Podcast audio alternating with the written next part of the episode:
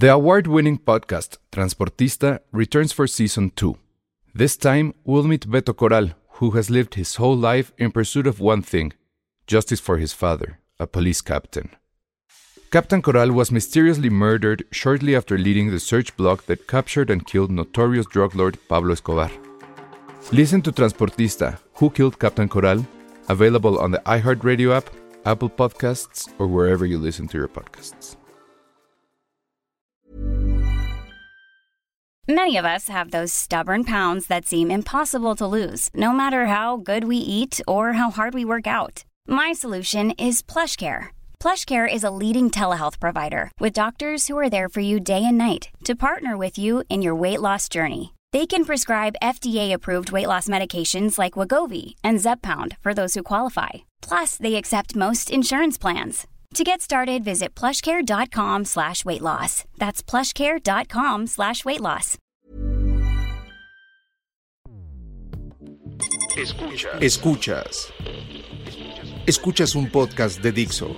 Escuchas Filmsteria con Penny Oliva, Alejandro Alemán y Josué Corro. Hola a todos, bienvenidos a Filmsteria, el único podcast de cine que les va a explicar cómo se realiza el colegio electoral en Estados Unidos. Va Celsa. Muy bien, pues miren, se trata de lo siguiente.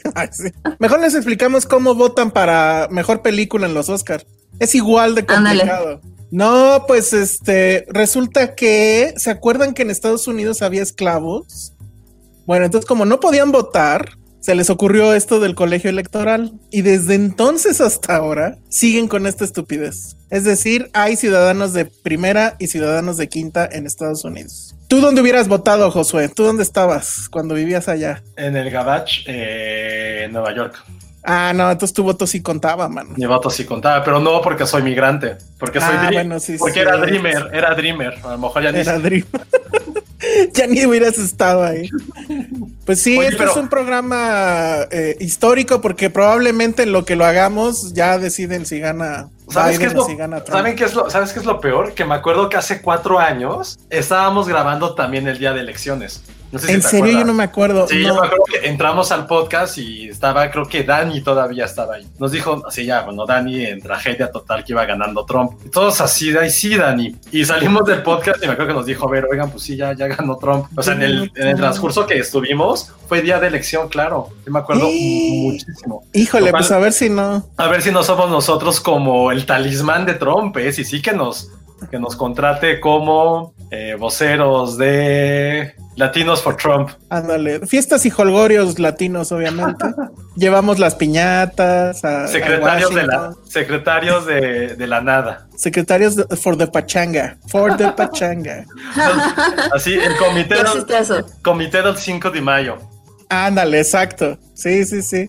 ¿Cómo se llamaba, cómo se llama el comité que hace Bart cuando Lisa es presidente? Justo comité el de fiestas y de- holgorios, claro. Sí, ¿no? Ah, sí. sí. es ese. No sé si era Ah. Holgorios, pero era fiestas y algo. Oye, y pues sí es cierto, se supone que iba a ganar Lisa, ¿no? Qué mala onda. Después de Trump seguía Lisa. De hecho, bueno, pues con que no gane Trump, todo está muy Va, yo bien. siento que va a ganar.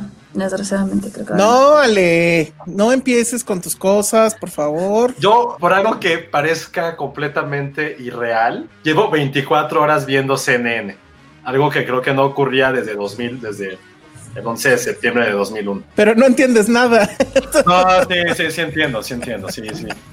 Sí, sí, o sea, una cosa es entenderle, otra cosa es que yo lo pudiera explicar si me lo preguntan. Es un poco como, como el cine de Michel Franco, ¿no? O de Regadas. Es como, pues sí, lo veo, lo respeto, pero pues no te lo puedo explicar, ¿no? O sea, es muy parecido. O sea, hay muchas similitudes entre cierto sector del cine mexicano y las elecciones de otro país. Entonces, todo, todo gira alrededor de cine en Filmsteria y en cosas que no tendríamos que estar hablando. Así es. Como si están diciendo que esto se va a convertir en una noche de zombies o así. ¿qué pedo con Cintia Salmerón? No, otra vez la eh, Wikipedia de. Filmsteria. En el episodio 33 hablaban de que grabaron el día de la elección dos- de 2016. Está cañona.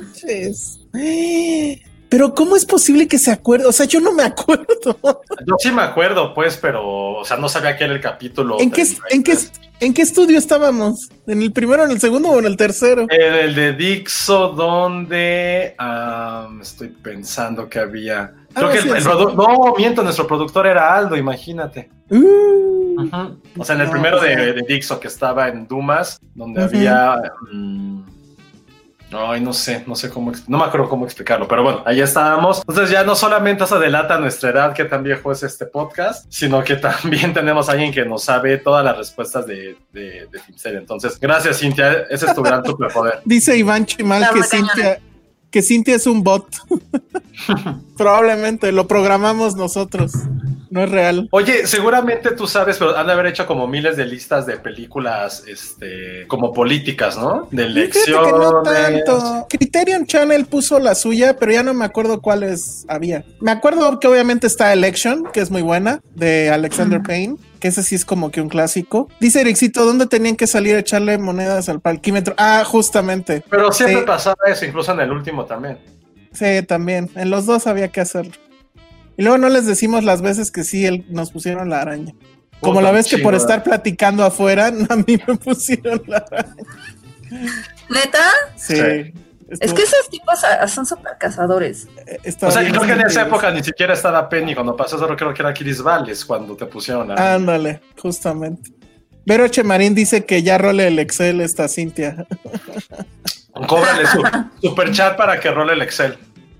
Ah, exacto. Super chat para que role el Excel de los facts de Filmsteria. Que nos lo role a nosotros. Le voy a poner al super chat para que nos lo role a nosotros. Dice Cintia que, que sí es real y que ya salió en el torneo de cine. No, probablemente era CGI. No, no lo sabramos nunca, la verdad. Que, que estoy como el meme de Box Bunny. Hace mucho frío en mi casa, se los juro. Está Solo cabrón me porque... falta- como- mandarín. Me faltaron los guantes sin dedos y ya con eso. Sí, tu gorrito. ¿No lleva No, gorrito? gorro. No, Yo no sé de qué meme hablan, ¿eh? Pues de Box Bunny pobre, ¿no? Algo Ajá, así. hay uno que está ahí. Ah, que está como ciego, ¿no? Sí, sí, sí. Bugs Bunny ciego, Sí. no, está- no es pobre. Bueno, no Cámara, sé, Michelle pero, Franco. pero les juro que hace mucho frío aquí. Mucho. Es- esta casa siempre ha sido fría, entonces cuando hace calor está increíble. Pero bueno. Ay, Chris Valles. Pues sí, Saludos Chris a, a Chris Valles. Saludos a Chris Mm, Valles. Chris. Que sí, que si nos gustó el tráiler de Animaniacs, sí, ¿no? Ah, yo sí, yo me muero por verla. No y, y no sé quién me dijo en el chat que salía en el 7 a las 2. Llevo como un mes tratando de cacharla. La pongo a las 2 y siempre está maldito Alvin y las ardillas. No he podido ver Animaniacs. Se los juro que ya como un mes que los pongo y no, no me sale. Si alguien conoce una página donde están los capítulos completos y la pueda rolar, se los agradecería muchísimo porque yo era muy, muy fan. Sí, si alguien conoce una página. Bueno, no, ¿cómo que no has visto el tráiler de Sí, Animaniacs? sí, Pero ¿cómo que no has visto el ¿Quién? tráiler de Animaniacs, Josué? No, pues mucho trabajo, chavos. Tiene, hace referencias a Jurassic Park. Ah, bueno, vi esa parte, pero no. Ah, pues ya con eso Sí, tiene. no, pero salió otro, salió otro también. Si viste el video de la infiel en, en tu calzones, te daba tiempo perfecto para ver el trailer de Animaniacs. El, el video de La Infiel, el, con ese plano secuencia increíble y Está el increíble. novio di- diciéndole la verdad. Bueno, eh, descubriendo el, engaño en, en plena. Era la ¿Qué harían boda, ¿no? ¿Qué harían ustedes? ¿Qué haríamos de- nosotros? O sea, como si Cachas, a supiéramos. no- cachas a la novia en toalla y de repente el vato ahí tirado en calzones. ¿Qué haces? No sé, yo no creo que nada de eso sea real, ¿no? Ah, yo digo que sí, ¿no? No, Mucha gente cree que es fake. Yo, yo creo que es fake. No, ¿por qué Porque quieren incluso- arruinarlo? Porque incluso la cámara está francamente muy bien plantada. O sea, sabe exactamente a dónde voltear todo momento. O sea, en serio que Lubeski sí se quedó pendejo cuando vio eso. No, bueno, Ah, la ¿Ya ven? sí, es que ya Alan- mandarina, vitamina C. ya voy por mi mandarina. Dice Alan que, que ese plano secuencia fue filmado en el nuevo iPhone. Ándale. Ah, ah, claro. ¿Ya ven ser. cómo sí? O sea, hasta los engaños salen así increíbles. Pues cómprenlo, amigos. Ojalá Apple nos diera dinero. Ya están diciendo qué pasaría si, si les sucediera a ellos. No voy a leer esos comentarios. Ya ves, Pero bueno. ¿dónde no? Sí, ahí están, ahí están. Bueno, ¿de qué vamos a hablar hoy? La verdad es que no tenemos ni idea, ¿va? Ustedes siguieron nos- viendo. hoy, es día, hoy es día que la gente nos pregunta de quieren hablar porque les vamos a contar unos pequeños chismes. Eh, como sabrán, pues fue el Festival de Morelia. La verdad, sí estuvimos viendo varias, varias películas. Como saben, fue puente de Halloween. Hicimos nuestro especial de 31 de octubre que fue bastante tétrico y spooky. La gente se espantó. Espero que nadie le haya pasado algo surreal o un poco de, espan- de espantos ese día. Entonces, la verdad, pues estuvimos bastante, ¿cómo decirlo? Eh, huevoneando al ver películas, ¿no? Creo que, que hay que ser sinceros, esta semana Sí. tuvimos- le bajamos mucho al ritmo, pero no de huevones, sino porque simplemente vimos películas, pues que no vamos a poder hablar como con ustedes, porque pues, eran del Festival de Cine, pero él, es- este es Filmsteria, pregunten ustedes lo que quieran de, de cine y les vamos a, pre- a contestar, aunque Elsa sí vio una serie con el peor nombre que es Gambito de Reino, como Gambito... Ah, bueno, es que es Queen's Gambit. En inglés sí se escucha chingón. Gambito de la Reina, que ahí a lo mejor Ale tuvo que haber entrado a Netflix y ponerle un nombre menos aburrido. ¿Qué nombre Si le hubieran puesto? trabajo en Netflix, es- la tengo que ver para decirte. Bueno, a ver, dime de qué trata y a ver si se me ocurre un nombre ahorita. A ver, ahí les va. Bueno, Queen's Gambit, que es como que la nueva sensación de Netflix. Francamente no entiendo por qué. O sea, sí está bien, pero no es como para que empiecen a decir que es la serie del año, ni mucho menos. De hecho, es miniserie y trata sobre. Es, está basada en una novela que me parece que es homónima y trata sobre una niña que es huérfana y que, bueno, su- al principio se ve como su mamá y ella van en un, en un auto. Estamos hablando de los años 50 y pues se sale de, de- de la carretera, chocan y solo sobrevive la niña y la mamá muere. Entonces la mandan, el papá pues es papá ausente, no está muerto, pero pues nunca se apareció por, por ahí. Entonces la mandan a un orfanatorio, pero que pareciera que está sacado de One Flew Over the Cuckoo's Nest porque incluso a los niños les dan una pastilla que es como para relajarlos o para tenerlos tranquilos, etcétera. Y el chiste es que ella toma esa pastilla y de repente casi casi como que le salen poderes sobrenaturales y resulta que es una genio del ajedrez. Quien ame la serie ya sé que me va a decir que no es así, pero francamente así te lo hacen ver. Entonces, quien le enseña ajedrez es que ella empieza a hacerse amiga de el conserje de la escu- de, bueno, del orfanato, que pues ya saben, está en un sótano medio tétrico, pero ahí está jugando todo el tiempo. Le enseña, ella pues se obsesiona y con las pastillas se convierte en una prodigio del ajedrez. Entonces la niña crece, la adoptan, una familia donde básicamente la adoptan para que el papá prácticamente se la compra a la mamá para que la mamá ya deje de estar jodiendo y el papá se pueda ir a ser infiel de una manera bastante eh, fácil. Y em, ok, estoy viendo los comentarios. Y total que la niña crece y se convierte justamente en Anya, en Anya, Anya Taylor, que es un ente absolutamente precioso y adorable. No sé si Josué es fan, pero la verdad es que en esta serie en particular se ve muy hermosa y todo el tiempo la serie se trata de sus ojos y de esa mirada. Aunque en realidad se supone que trata del ajedrez, pero no nos importa el ajedrez, lo único que nos importa es Anna Taylor y todos los atuendos que le van poniendo y todos los vestidos que cada vez son más sofisticados. Total que ya va creciendo, se va metiendo a torneos, empieza a ganar y de repente, como a media serie, que afortunadamente dura nada más siete capítulos, la serie se convierte en Rocky, creo que era tres o cuál era la del ruso, la cuatro? Creo que era la cuatro. La ¿Era la tres, tres? ¿no? No, A era ver, la cuatro. no me acuerdo. La, la uno, Rocky pelea contra sí mismo. No, bueno, contra Ajá. Apolo. Apolo. Era, Así era mismo. contra Apolo. En Sí. la segunda es contra, Contra Apolo. Apolo otra vez, pero ya gana, ¿no? La Ajá. 3 es contra el ruso y la 4 es contra Mr. T, ¿no? Y el robot. ¿Sí? No me Entonces es, la, entonces es la 3. Entonces es la acuerdo. 3. Entonces, hagan de cuenta que el, el ma- bueno, no es el malo, pero el villano a vencer, pues es un ruso. Y pasa, o sea, ¿ya, ¿ya se vale con spoilers o todavía no? No, sin spoilers.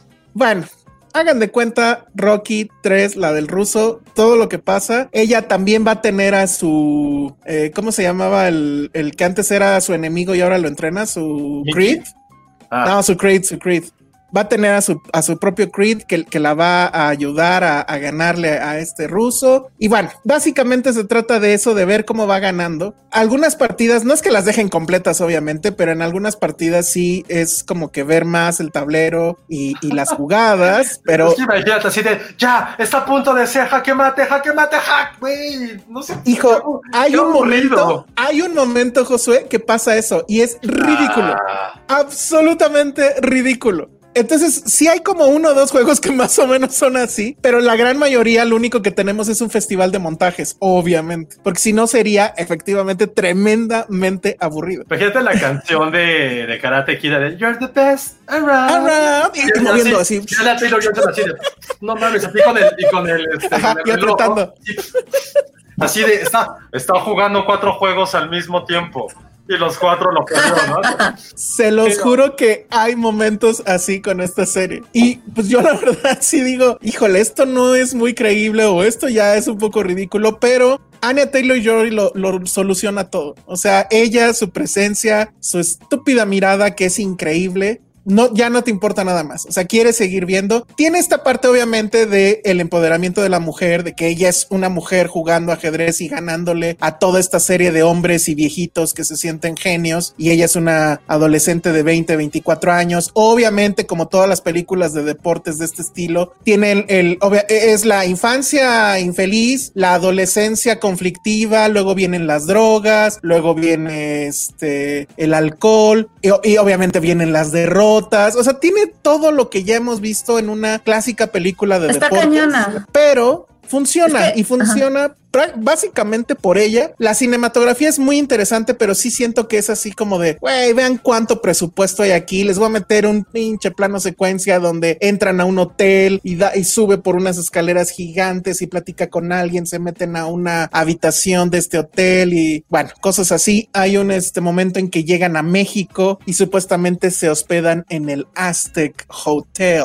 que lo cual está pues, obviamente okay. sacadísimo de la sí. manga. Y que parecía Coco, ¿no? Parecía seguramente algo de Coco. Obviamente el, el, el sí letrero era como, ajá, uh, como azteca, ya sabes. Claro. Pero funciona, funciona. Es divertida, es eso. O sea, es, está un poquito más arriba de serie para lavar los platos pero obviamente está muy abajo de cosas pues ya. Serie para serias. hacer ejercicio. De esas que prestas atención, pero estás.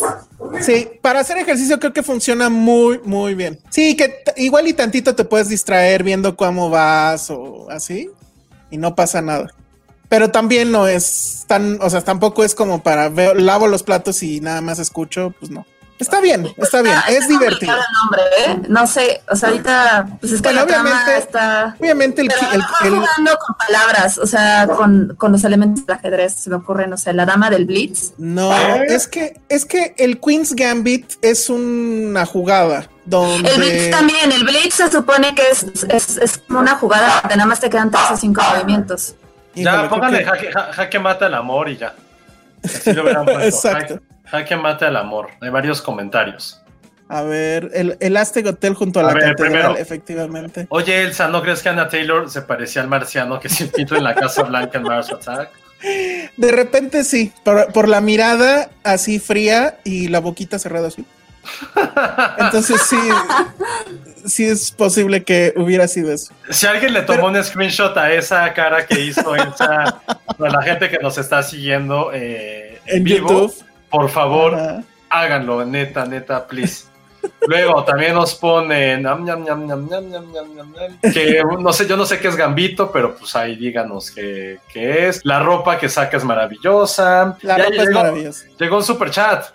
¡Eh! Dice Moisés García, amé su programa de Halloween, los quiero un montón, coopero con este pequeño monto, a ver si Ale me puede mandar un beso de buenas noches. Ale, desde tus las catacumbas en las que estás, manda un beso. Ahí está. ¡Qué oso! Besos.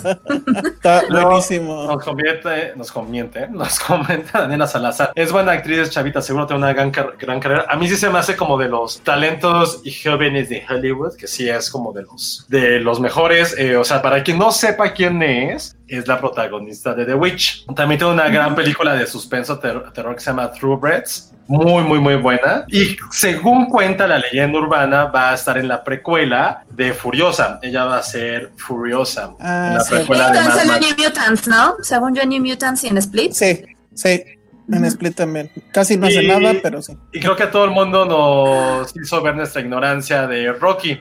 Porque pues sí, que la 3 es contra Mr. T y la 4 es contra Iván Drago. Creo que la 3 nunca la he visto. O si sí, no la tengo presente en mi vida. Lo siento. No me acuerdo. Como No por sé, qué pelea pero con Mr. T? O sea, ¿por qué pelea con un güey que es como hipermamado? ¿Por qué no? Es Pues que en ese momento era- estaba hot, ¿no? Mr. T. Era Ah. así como de, pues, ¿a quién le ponemos? Estaba, o sea, se te hacía. Ale, ¿Mr. T era hot? No, pero no de gusta. popular. Hot de Ah, popular, no, no de. Ajá, no, no, no. No, J sí no. Ahora, la del ruso, según yo, es la mejor, peor película de Rocky. O sea, la Lo ves ahorita y lo del robot, cada momento es un montaje. O sea, se parece un chorro a Queen's Gambit, que cada momento hay un montaje. Pero pues todo este rollo de los rusos y así bien cabrón, el güey con sus máquinas. Y Rocky se va ahí a la montaña a entrenar en la nieve, ¿no? casi, casi jalando bueyes. ¿En cuál es en la, que, en la que tienen el momento erótico? Supongo que va a ser la 3, el momento erótico en la, en la playa donde están así Rocky y Apolo y se abrazan en, en paños menores. ¿No saben de cuál les digo? Sí. Es muy, momen- es muy famoso. Debe ser, sí debe ser en la 3 o en la 2, no me acuerdo. Porque incluso así acaba, ¿no? Que los dos así en la playa. Ah, y sus shortcitos. Que si alguien cruza una pierna le va a doler muchísimo. Bueno, eso fue Rocky. A ver, estaba yo viendo acá. eh, me preguntaban, pero yo no sé si lo hacían en serio o no. Que, que sí es cierto que Anya Taylor York pelea contra Deep Blue y Kasparov al mismo tiempo. Obviamente no. Pero el ruso supongo que es como una referencia, obviamente, a Kasparov, ¿no? Entonces. Está bien. El último, No episodio sí es, antojaste. el último episodio es totalmente Rocky. Así, totalmente, totalmente Rocky. No, con eso es como te la tengo que vender. Imagina, o sea, si alguien alguna vez quiso tener una historia de Rocky, pero que Rocky fuera una chica, eso es Queen's Gambit. Nada más que aquí no se rompen la madre a putazos, sino que a enrocazos. En, en intelectuales. Exacto. ¿Ustedes sí saben jugar ajedrez? No, mames. Yo menos. Mi hermano sí sabe muy bien y él como que de repente así, juega conmigo y yo, pues explícame más o menos. El más o Yo- menos es no. Más o menos es no. Sí, más o menos es no. O sea, yo Ah, sé los bueno, no. movimientos, sé los movimientos de las piezas, pero no me sé jugadas. Tú tampoco no sabes. Nadie no, sabe. pues no. Y, y- pero lo que sí hacía yo de, de chavo era jugar este ajedrez de PC que las piezas se movían y entonces cuando comías tú una pieza se peleaban. Era como un prototipo de Street Fighter o de Como el no ajedrez sé, de Harry de Mortal. Kombat. Hay ajedrez de Harry Potter. El de las películas. En la película. Seguramente sí hay uno. Ah, ay, Que se madrean. Ay, que está bien padre. esa referencia que en dado caso es el ajedrez de Star Wars. Pero no hay Ese- ajedrez en Star Wars. Bueno, pero claro es muy que similar. sí. Bueno, es muy similar. Ay, Que bueno, juega con- Ajá. Ojalá Ah, hagan no, una. Ojalá hagan una edición donde se vea a Anna Taylor jugando con Chewbacca, eso estaría increíble. Y lo mejor de Anya Taylor es que es argentina. Eso está muy loco. Yo no lo sabía. Bueno, sí lo sabía ya hace un rato, pero Ya cuando lo descubrí, sí, se escucha muy sexy, la verdad. Entonces, Hmm. bueno, ya vieron Utopia de Amazon, sí, ya la, ya la platicamos hace un buen. Pedro, seguramente Cintia sabe en qué capítulo hablamos de Utopia. Me es una encanta carta es- de amor al ajedrez. Ah, pues sí. Ah, miren quién llegó. Hello. Nuestro Hola. experto en ajedrez. No, pero ¿Tú sí sí me sabes? llegué a jugar. ¿Sí lo llegaste a jugar? Sí, sí me, sí, sí me enseñaron a jugar. ¿Contra humano o contra, co- o contra máquina? No, yo tenía mi tablerito de esos que se abren así. jugaba. Ajá. De madera, las fichas. Ajá, estaba bien padre. Está buenísimo. Sí. Oigan, este, no sé si quieren, ap- aprovechando que ya llegó Penny, no sé si quieren platicar qué andaban haciendo. Ay, ah, fuimos, este, somos mentores en el cu- curso de, de crítica de los cabos. ¿A ustedes se les bajan los lentes? Eso es, eso es normal, ¿no? ¿Verdad? No, eso es de intelectuales. ¿Qué, ¿Qué sucede cuando ya no se pueden, o sea, es, Ah, Hay que no. apretarlos, según yo. Oye, ya están muy yo mal los los míos me tuyos. los quité. es de tornillo? Porque mira, pum, Oye, los tuyos están muy mal, Penny, pero igual Sí. cómprate de estos audífonos. ajá, ahí te los dejan. Muy bien. Entonces Tips hay, nerds. Ay, hay que a- a ajustar el tornillo, ¿verdad, Dale? Yo también había... O ponte una diadema, ponte una diadema, Penny.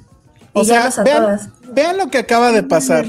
Estamos hablando de ajedrez y luego nos ponemos a hablar de cómo sujetarnos los lentes. Es y luego tú con abrigo y, y ma- con... Yo con mi abrigo y mi tos, o sea. ve mi suéter, ya. hace- un buen de frío. Ah, ¿verdad que sí, Penny? De este lado estoy- de la ciudad. yo me estoy helando. de frío. Yo no tengo, ¿eh? Ay, Penny Penny, está- yo no traigo nada. Penny está enseñando sus superbotas como si fuera Rocky entrenando en la nieve. yo Ah, traigo shorts. No, José está en calzones. Los que, no- los que nos estén escuchando en Spotify. Tu pierna es para superchat, o sea, espérate. Exacto. Va a venir el de Monterrey y te va a decir, no enseñes tanta pierna. Oye, es que son botipantuflas. Botipantuflas. Son lo máximo, yo tenía unas con bolitas rojas. Es la cosa más maravillosa del mundo. Junto con estos pantalones que son como tejidos. Somos el podcast menos sexy que Seguro, seguro hay, hay, fetiches de así de, uy, a ver esas pantuflas. Ay, no. O sea, hay gente que tiene fetiches en tus pies. Puede haber gente que diga, ay, las pantuflas de Penny. No, no, no sexualicen mis botipantuflas. Ah. bueno, pero a ver, cuéntenos, ¿qué andaban haciendo con sus botipantuflas? Fuimos a una mentoría son de aquí al lunes, me parece. Pero bueno, es del, es del festival de... De los cabos. Cabos, ¿no? Y fue por el concurso de crítica. Sí, fueron videocríticas esta edición. ¿Y qué tal estuvo? ¿Cuántas se aventaron? Bien. No, al principio fueron 18, eh, quedaron 10. Hoy fue la primera sesión y estuvo bastante bien, ¿eh? La verdad. Sí, estuvo bien, estuvo como ameno. Creo que la de mañana, Penny, hay que, bueno, la, ya súper ya local. Hay que presentar, hay que, hay que conocer a los chicos porque creo que no sabemos quiénes son. No los presentaron, como que nada más. No, así hablen ustedes. Mañana que me toca a mí ser como el maestro, si quiero que se presenten y los conozcamos, porque si no es como estamos hablando. Pero participen chicos, va a estar, estuvo padre, va a cada año y creo que salieron como cosas interesantes de, de la primera sesión, acerca de dónde va la crítica, para qué sirve y pues ahí no lo van a poder ver, pero participen para la próxima. Ok, pero ¿ya, ya nombraron ganador o ustedes ya saben quién es el ganador? No, creo que vaya a haber ganadores. Como los 10 chicos son los ganadores que están ahí. Ah, creo que no, ajá, creo que no son como, ajá, creo que no, no va a haber uno, ¿sí? No. No, a, todos vamos, a todos vamos a talla. Y sí, sí, José. O sea, pero califican. ¿Los califican o algo? ¿O qué hacen? No, solo los seleccionamos como a los finalistas y ahorita hay como mentorías para que son como clases. clases Ay, qué padre. Ajá, está, está bonito. La verdad Qué bonito, sí. está, muy bonito. ¿Y no regañaron a nadie? No. no. No, pues el chiste es como, el chiste no es asustarlos, sino justo como vengan. No les dijeron, no, esto de la crítica no deja, amigos. eso, eso, sí no se los dijimos. pero, por maldad. Creo que va a ser en el último capítulo, en el último episodio, en la última clase, perdón. Así, vean, mis deudas, amigos, no se dediquen a esto. Es como de, bueno, necesitas vivir de otra cosa. O sea, esto y combinarlo con otra cosa, que básicamente así es como, como es la vida en general. Qué triste está pero Ya la vida, pero ya en todo, ¿no? O sea, todavía existen los trabajos estables. Yo siento que ya eso cada vez son No, ya no. Creo que el del Uber ya Hay muy pocos afortunados. Sí, sí, también se lo están viendo horrible. El otro día, bueno, supe que en Netflix dan muy buenas prestaciones y toda esa cosa que, ah, ya sé. que la gente se, se sorprende de, de, las, de los beneficios. Ya anda que ver Netflix por eso. Te dan Disney Plus. Ay. Oigan, por cierto, ahorita que me acordé, ¿cómo vieron lo de Disney Plus? Tentador, yo sí, ya saqué el mío. Sí, pues, o sea, yo sí lo voy a tener, pues. Bueno, no, este, eh, justo, justo él y yo no estábamos poniendo de acuerdo si sacábamos. O sea, me inscribí, pero no he pagado. Ah. estábamos viendo si sacábamos uno en conjunto. Pues sí, creo que lo de hoy es rolar las cuentas, ¿no? Ay, yo aquí, este. Hagámoslo. Me, van a besar para siempre. Son cuatro pantallas, ¿no, Elsa? ¿Dijiste? Son cuatro. Sí, a ver, les vamos a explicar lo que ya sabemos hasta el momento. Bueno, está la famosa oferta que son 1300, básicamente 1400, ¿no? Al año, que eso sí fue, o sea, fue un movimiento magistral de Disney, la verdad, porque muchos lo que queríamos era justamente probar y luego ya, este, pues dar el trancazo, ¿no? Pues no, no va a ser posible, es, a ver, chavos, o pagan 1300, 1400 al año, o el día que se estrene, el 17, ya va a costar 1500 y algo. Entonces, este, pues ahora sí que piénsenla. O sea, sí fue como de mafia, así muy, muy cañón. Cañón, bueno, sí. Pues la verdad, pues, pues Disney. Pero miren, no antes era Vito Corleone. y ahora es Disney. Ahora es Disney. Exacto. Y es que es donde todo parece, todo, todo el mundo parece la, la, la, la, pero no. No, no, no. Bueno, pero, ya sabemos que va a venir en Disney Plus, ya se sabe. Ya, más o menos. Anunciaron un, anunciaron un como una listota hace unos meses, no sé si se acuerdan de las cosas que iban a venir. Pero seguía muchas dudas, ¿no? O sea, la gran duda es qué va a pasar con los, Simpsons. no estaban en la lista. A ver, ¿cómo, cómo, perdón, qué? Ahí no me contaron que los Simpsons los Simpson van a llegar en otra plataforma como hermana, pero que va, se va a cobrar aparte. Me contaron eso. No sé, voy a investigar. Pero va a venir Hamilton. Ay, pero, o sea, Penny. está bailando en este momento. Pero ¿cuántas veces vas a ver Hamilton, Penny? O sea, ya la viste unas todas las necesarias, Todas las necesarias, hasta que mi, mi ánimo llegue al mismo punto de cuando empezó 2020. O sea, sí son como. Híjole, no, pues tú sí le vas a sacar mucho jugo a la plataforma. Además, he estado practicando el rap en la regadera, ya me sé algunas estrofas. Ok. Para ahora sí no me agarre en curva de querer, de querer unirme a la fiesta y no poder cantar, porque no me la sé. A ver, pero otra vez, ¿no van a estar ensayando. Los Simpsons? Exacto. A ver, otra vez, Josué. ¿No van a estar los Simpsons? Al parecer. En la lista que sacaron, no. Y a mí les digo, me contaron, no sé, voy a investigarlo, lo prometo, eh, que va a estar en otra plataforma que va a entrar próximamente. Porque ya saben que lo que pasa con Los Simpsons es que no tiene esta onda tan familiar y hay algunos capítulos más subidos de tono. O sea, no es familiar, pues, vaya. Y hay gente que de hecho lo considera que es para niños. Vamos a pagar otra plataforma que es Disney Adulto. Dios mío, es que creo que sí tenemos ya que organizarnos como sociedad en tribus y entonces elige tu tribu y dentro de esa tribu a alguien le toca, un, a cada uno tiene una plataforma que paga y todos la compartimos porque... Ah, yo pensé que iba a haber peleas entre ellos, entre las tribus y así. pensé que iba a haber tribus de gente con niños y sin niños para poder contratar Disney Plus para adultos. No, es una tribu de streaming. Cada uno compra una plataforma y la paga mensual, pero es para todos. Es colectivo. Oye, Penny, te está retando Jimena Lipman a, una, batalla, de quién se sabe mejor la letra de las canciones. Pero todavía no estoy lista. Dame un, dame unos meses. Yo, yo reto a quien sea en el rap de mis ojos lloran por ti. ¿Qué es eso?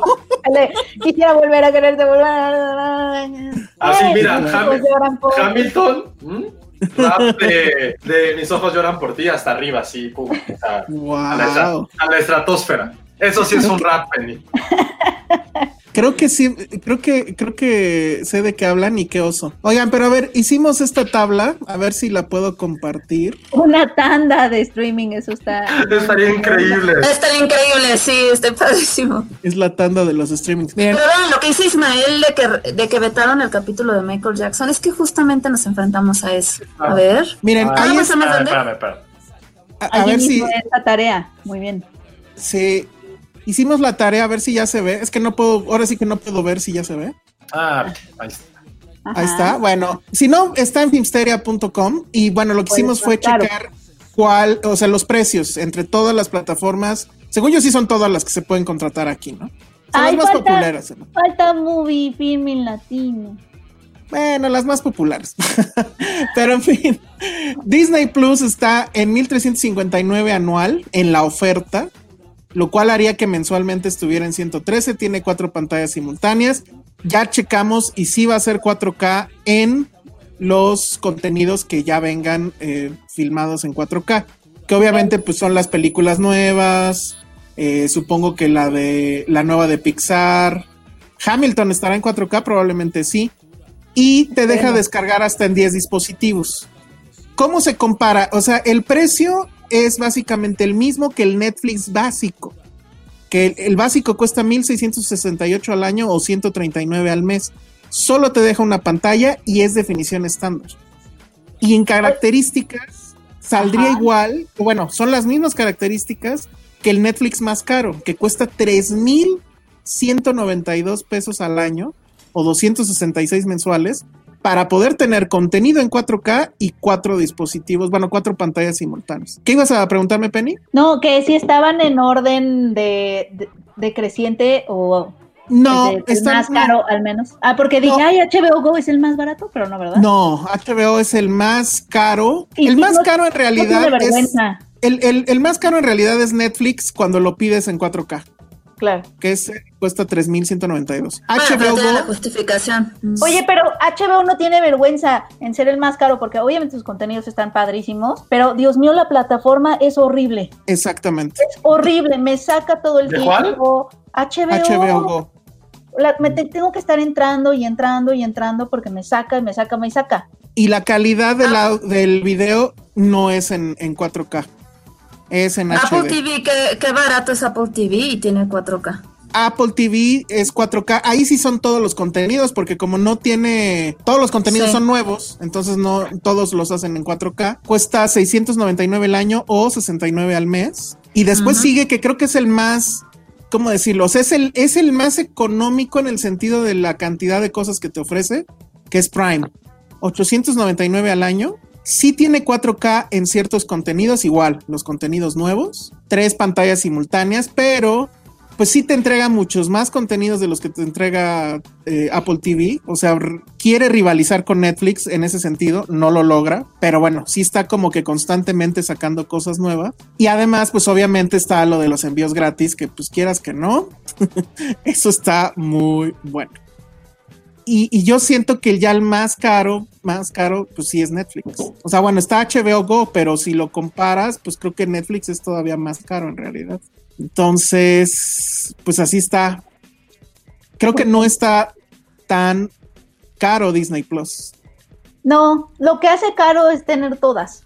Eso es lo que hace que la vida no sea sustentable. Ajá, entonces yo digo que ahorita lanzo un, un dado y decidimos quién se queda con cuál y nos las prestamos. Sí, Ese era un plan. Yo digo que, yo digo que de mientras saquemos todos Disney Ay, y lo paguemos entre todos. Sí. Ah, bueno, ¿Por qué no?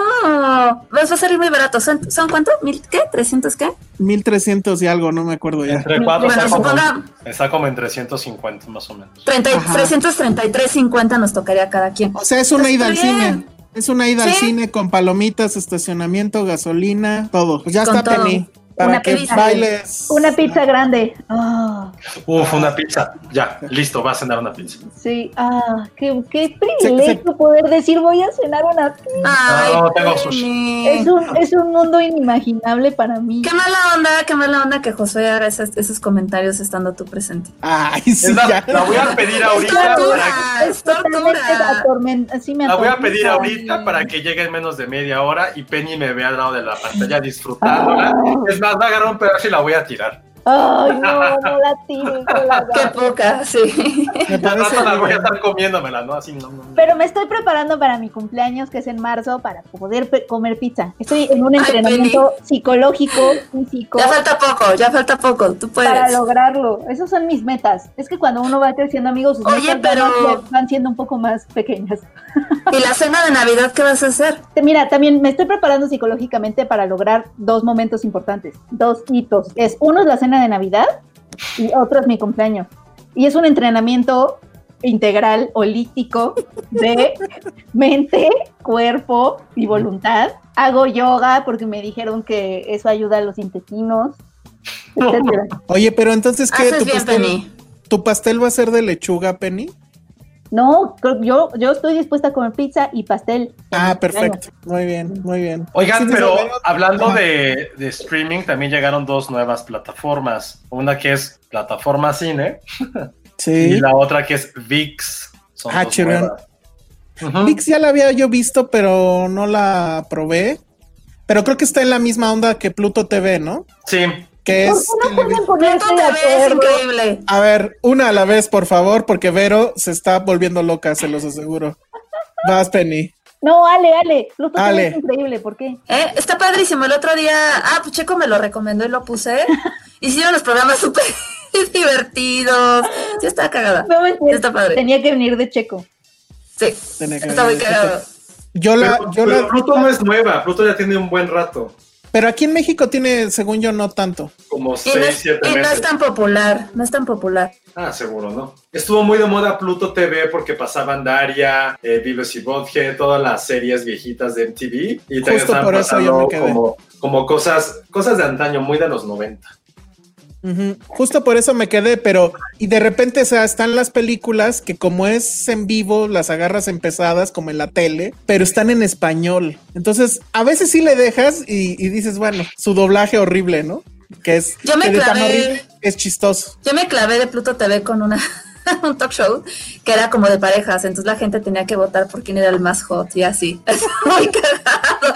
Está cagadísimo. Y hay uno también con reality de mariachis. Ok. ¿Con qué? Reality de mariachis. de mariachis. ¿Cuál es su talento? ¿Ser más castroso que el que está en el restaurante de al lado tocando el pinche Ay, mariachi? seguro, seguro tocan de Morrissey y así. Ah, eso sí me gustaría. Ah, ya sé. Barbarella en Pluto TV y en español ha de ser toda una experiencia. ¿Tú qué has visto en Pluto TV, Penny? No, nada. No conozco. Oh, ¿Ya ves? Está pasando igual que Complex. Te estás perdiendo de las cosas buenas No, de la no, luego hablamos de Plex porque Plex me odia. O sea, si Plex fuera un país, yo sería ese migrante que no deja entrar. Te juro. Plex, Plex es tu Trump y tú eres una Nos migrante pelea- mexicana. Nos peleamos todo el tiempo y luego entro y luego ya no me acuerdo cuál era la Pues, entrada. Pues márcame, Penny. Digo, bueno, ya. Este. Ok, y la otra que también estrenó esta semana se llama Plataforma Cine. Lo dije bien, Ale. Ale ya se congeló. Ok. Entonces, No, sí, aquí estoy. ¿Me congelé? Sí. sí. ¿Hola? Pero a ver, ¿cómo se llama, Ale? Plataforma cine. Plataforma Cine, sí El se peor llama así. título, lo sé, pero. Es el peor título, ya se lo di- dijimos a su creador, pero bueno, es esta nueva plataforma donde ustedes van a poder rentar eh, películas, pero sí tiene un catálogo de películas, bueno, podríamos decir que cine de arte, pero básicamente son películas que no son tan fáciles de encontrar o de plano no están en ninguna otra plataforma de streaming y aquí sí se pueden encontrar a un muy buen precio, creo que las rentas están en 20, 30 pesos. En 25, de 25 a 40 pesos. Fíjate, ahí está. Máximo. Ujú. Y entonces sí tienen mucho cine francés, creo. Digo, ahorita no sé si alguien puede entrar y, y- y les digo, bueno, ahorita yo me meto. Pero sí son, Yo entro, yo entro. sí son cosas, este, que hemos visto en, en, en festivales, cosas así, y que la verdad es que sí son buenos títulos, pero que justamente son difíciles de, de De encontrar. poder conseguir. Ajá. Entonces vamos a hacerle manita de puerco al dueño de esta nueva plataforma para regalarles a ustedes algunas rentas y, y que la chequen, la prueben. Yo ya lo platiqué y ya los conseguí. Sí, vamos a tener rentas, muchachos. Ah, muy bien, perfecto. Pregunta si es O sea- como un movie mexa. Sí, puede ser. Me, me gusta esa definición. Es, sí, sí. O sea, está empezando, le falta todavía muchos más títulos. Falta que nos contraten. Falta que nos contraten para hacer la curaduría y ponerles listas tipo Criterion. Oye, hablando de eso, nadie habla de Cinepolis Click. Pues es que Cinepolis Click Ah, no pero- tiene contenidos propios, ¿no? O de sea, Claro, la no. también. Oye, Cla- Claro Video, su catálogo sí es muy bueno. Sí deberíamos hablar más de él. Claro Video. Sí. ¿Qué tiene Sí. de bueno? No, no sé, pregunto porque no sé nada. Todo lo que yo, todo lo que yo no encuentro nunca en los demás está en claro. Pero como qué? Como Mm, Betty la Fe. No, no, no, no. Su catálogo de películas es súper extenso. Sí, está muy No bien. Te lo juro, todo el tiempo que entro a Netflix, como de, ay, quiero ver esta. Ay, no está, ni en Netflix, ni en Amazon, en ningún lado, HBO, lo que sea, y está en Claro Video. En Claro Video está Firefly, la serie que no encontraba yo Ah, en ningún claro. lado. Ah, O sea, te lo juro, todo lo que pienses que no existe está en Claro. Pero esa sí no sé ni cuánto cuesta. No me ni están pagando ni nada, amigos. No, no, de verdad. me- Deberían de pagarnos. Los de plataforma cine nos deberían de pagar también. Mira, ya estoy aquí. no, están Ya. empezando. A ver, mira. Ah, sí, ¿Y eso qué? Por ejemplo, tienen en, en, en esta plataforma tienen rostros y lugares, o sea, Faces Places, la de Agnes Barda, El joven Ahmed, que es muy buena película, eh, El último amor del señor Morgan, que esa también es muy buena con Michael Caine, con Michael Caine. Luego está Cuatro Lunas, esa no sé si la deberían de ver o no. Las razones del Ah. corazón de Arturo Ripstein, eh, ok. Un asunto de familia de Hirokazu Koreda, obviamente esa es muy ¿Cuál es buena esa? película. Ah, la, de los la de la Shoplifters. Los Shoplifters. Sí. Shoplifters, sí. Ah, bueno, es una palma de oro, pues ahí está. Pues sí. Sí. exacto. Tienen Abolición de la Propiedad, que es creo la primer película de la hija de Derbez. Sí. Pero a, a mí sí me gusta esa película. A mí, pensé que, qué bueno, a mí también me gustó, y, pero la destrozaron. Es, es básicamente una obra de teatro, pero Es, es una obra de teatro, pero a mí me encantó, me encantó, me encantó. a mí sí me No, gustó. un nunca la vi. Y Pero sí se lo dije a la ella. Ah, qué mal. Yo la entrevisté y sí le dije que estaba. Oye, ay, Qué buena onda. ay, ay, bueno, chócalas. Ah, es que estoy viendo, eh, perdón, es que estoy, no estoy viendo la pantalla, estoy viendo, a ver, eh, venga, Eh, eh, Rafa. Qué tetos. Sí, estas son las ¿Qué cosas, son? Estas son las cosas que Vero quita porque no tienen sentido. Batallas íntimas de Lucía Gajá, Dior y yo. Bueno, está sí está, sí está bueno y apenas está empezando.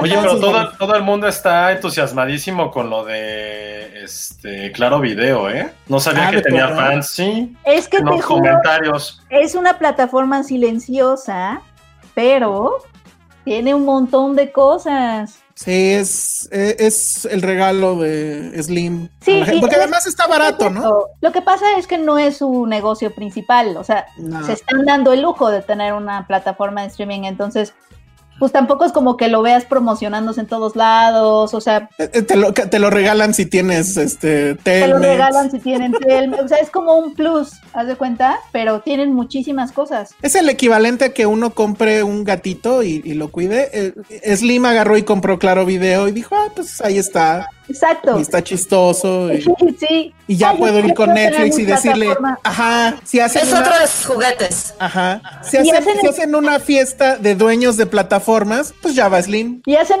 y hacen alianzas muy estratégicas. Cuando estaba lo de Game of Thrones, no sé si se acuerdan, había esta alianza de que si tenías Claro Video también podías ver Game of Thrones ahí. Y fue justo cuando la, la plataforma de HBO Go se cayó. Entonces la gente se metió a Claro Video a ver Game of Thrones. Estoy viendo el catálogo justamente de Claro Video y sí está padre. Hicieron como una sección que se llama Recordando a Sean Connery. Trae la liga en el nombre de la rosa, Los Intocables, La Roca, Indiana Jones. Está padre, ¿eh? Sí, de verdad. Eso. no me habían hecho caso. Todo lo que no encuentro, todo lo que no encuentro está ahí. Tienen hechizar el pájaro con la niñera. Este, a ver qué más. Dawson's Creek, bueno, esos también está en Prime. Te lo juro eh, Doctor House, Lost, está Lost ahí. eh, los visitar con su panda. el otro día que dije, ay no, es que tengo muchas ganas de ver esta película, ¿dónde está? La busqué en todos lados y dije, seguro está en claro. Y estaba en claro. Ay, O sea, claro es como el amigo del que no te acuerdas, pero pero siempre es el que está para ti y luego después de que estuvo para ti piensas, no manches, ya no lo voy a en serio, más. Si alguien conoce al de marketing de Claro Video, háblele de nosotros. Llevamos como 20 minutos diciendo que está increíble. Entonces, por favor. Es, eso de las. Eso patrocinada por Slim, dicen. Ándale, justo. Ay, que me patrocine. Ay, que nos patrocine a todos, Penny. Que nos patrocine, que patrocine mi vida. Seguro no le cuesta nada patrocinarme toda la vida. Exacto. Es así como de, ah, otro claro video. Estoy buscando un patrocinador de, para, de, vida. Sí, por favor, señor Slim. Somos cuatro nada más, así como antro, ¿no? Somos cuatro. Seguro seríamos nada para él. O Jeff Bezos, o sea. Ay, no, Jeff Bezos nada. Ni se enteraría, o sea, mi vida, si me si, si patrocinara toda mi vida, ni se enteraría. Seguro no. O la nuestra, digo. Patrocina de todos. Sí quiero un carro, sí quiero un Tesla, un buen departamento y ya. Y viajar a la playa, yo una casa en la playa. Ajá. Una casa en la playa, una bici. Una bici. Un perrito. Es como si tu carta a los reyes. Y, una biblioteca padre. Eso es ya. Ah, eso está bueno. Ya, ya. Y salud. espérate. Mucho dinero para, para cuentas de doctor y así. Ah, muy bien. Tú, Josué, ¿qué le pides a Jeff Bezos o a Slim? Ah, que nos dé dinero en el podcast y ya, único que pediría es eso. Sí, caray. Que nos pague. Solo quiero eso, lo demás no me importa. Bueno, y lo de las cuentas de Penny de su doctor. Oye, dicen, se llaman Sugar Daddies, no, porque ahí tú, ahí hay un ahí hay un tipo de intercambio que no sé. Tú no sabes. Mejor un mecenas, un mecenas que. Un mecenas, nada Más, Nada más cree en ti y en tu output en el mundo. Mándenle este podcast a Del Toro también. Aunque sea para que diga, ah, qué horror y nos borre. o algo. Bueno, pues ahí está. Ah, Penny, que patrocines Slim tus, sus cinemuseos. Pero ya ni se puede ir al cine. Los llevo a este programa donde, ¿dónde está donde los inversionistas te dicen, sí? Shark Tank. ah, Shark Tank. No, me los destrozarían porque no son, no son rentables. No son rentables. Sí, no. Necesito por eso mecenas. Eso es lo que. Demer, Demer te diría que no. Bueno, eh, es que no sé si ustedes vieron alguna de estas dos, de Undoing. Yo vi The Undoing. Yo también. Creo que vamos a hablar de The Undoing. Vas, Penny.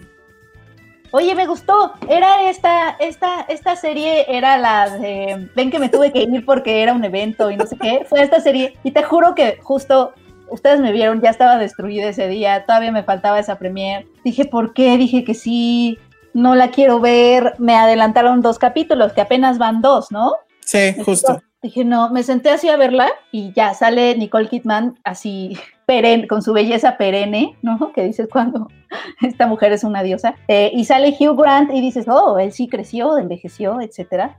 Y esas son tus primeras impresiones y ves que están casados y dices, oh, qué interesante, sí, me gusta que, que estén interpretando. sí, que están en Nueva York. Están en Nueva York, son de la clase alta y hay como, el primer capítulo es un, todo avanza lento, pausado, se toma su tiempo para, para conocerlos y llega un momento en que dices, bueno, estas son, son buenas personas, su hijo va a esta escuela privada, ella un poco de Big Little Lies también, porque ves a las... Es el creador de Big Little Lies, de hecho, David Kelly. Eh, ah, sí. ah, y eso explica todo. Explica mucho. O sea, al principio te irremediablemente te lleva a Big Little Lies, no nada más por, por Nicole Kidman, sino otra vez son estas madres de familia, de una escuela, que me ha hecho a mí, un poco de paréntesis, me ha hecho a mí pensar y aterrarme de si tengo un hijo, tengo que involucrarme así con su escuela. Sí, Penny. O sea, tengo que hablar con otros papás. Y tienes que ir a las juntas de maestros. Eso está cañón, tanto en Big Little Lies como en esta. Y en esta, como son personas como bastante adineradas y es una escuela elite, hacen subastas. Y entonces vemos a, este, a, esta pareja que está como inmersa en este ambiente, ¿no? Medio elite. Y de pronto eh, empiezas a decir, bueno, entonces de qué se va a tratar esto? No encuentro por dónde se va a ir. Como que tú empecé a adivinar, ¿no? Como de, no, más bien es que seguro